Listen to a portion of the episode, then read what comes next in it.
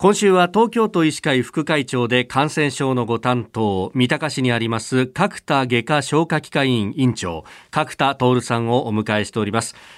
最終日の今日は新型コロナウイルスのワクチンについてお話を伺っていきます。まずは3回目のこの接種状況っていうのは先生今どうなってますか、うん、はい。あの高齢者の人たちは結構打っていただいてます、はい、ですから65歳以上はもう85%近く前後打っていただいてるんだけどやっぱり若い人たちが、まあ、3回目躊躇して打たないので、はい、まあ、全体としてはまだまだ6割60%いかないぐらいの接種率ですかね。あやっぱりその辺は今までと比べると勢いが違いますか？違いますね。やっぱり1回目、2回目の時は皆さんこぞって打ってくれましたから。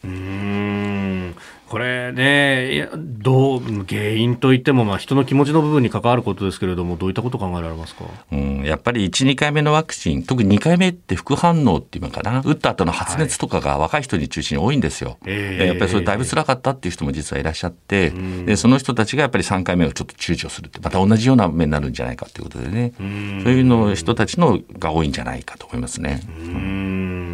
であのワクチンの種類について、まあ、一般的にというかね、我々あの非常にみんな知るようになったのは、えー、モデルナっていうのとファイザーっていうのがありましたけど、なんですか、ノババックスっていうのが新たに出てきたみたいなことが報じられてますけど、これ、どういうものなんですか？はい。あの、ノババックスっていうワクチンは、まあ今まであったワクチンと同じ種類のワクチンなんですよ。あの、うん、B 型肝炎ワクチンなんかと同じで、はい、まあタンパクをこう組み替えてできたワクチンなんですね。で、プラス、やっぱりデータを見ると、やっぱ副反応、発熱とかね、副反応非常に低いんですよ。あそうなんですかですからあのメッセンジャー RNA、まあ、ファイザーとかモデルナワクチンの後にやっぱ発熱若い人を中心にね、発熱したりとか全身が痛かったりして1日2日休んじゃう人結構いらっしゃいましたよね。はい、でもでもそういう人たちがこのノババックスを使えばあの本当に副反応の頻度は低くなってると思います。まあ、それこそねお仕事によっては、まあ、そうは言ったって翌日休めないよっていうお仕事もいっぱいありますもんね。そうですよね。あのやっぱファイザーとかモデルナの時は次休むことができないからまあ土曜日とか金曜日に打つみたいな人結構いらっしゃいましたからね。うん。これはまあ普通のそれ以外のワクチンと同じようにあまりその辺は気にしなくても大丈夫という可能性ありますね。まあ、いわゆるエッセンシャルワーカーとね呼ばれたような人たちもこれだったら打てるぞって感じですか、うん、あのできれば今実はノババックスって4回目の接種はまだ認められてないんですよ薬事上。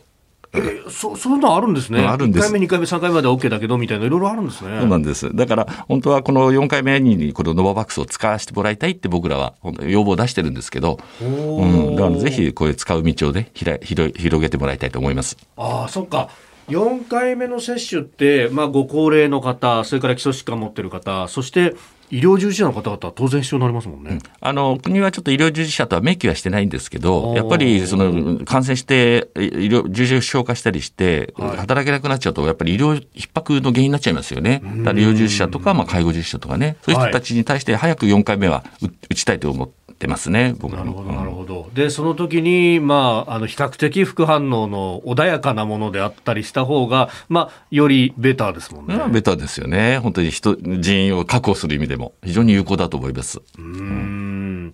えー、それから、まあ、これはコロナ全般の話になってきますけれども、最後に、あの、マスクのね、着用について、まあ、これから暑くなってくるっていうのもあって、いろいろこう取り沙汰されてますけれども、先生、どうご覧になってますか？はい、あのこのところマスクの、まあ、議論が盛り上がってるんですけど、やはり屋外でそのちゃんと空気があったま人がいない。つまり他人の飛沫を吸い込む可能性が極めて低いところでは、はい、やっぱりマスクはする必要はないと思いますね。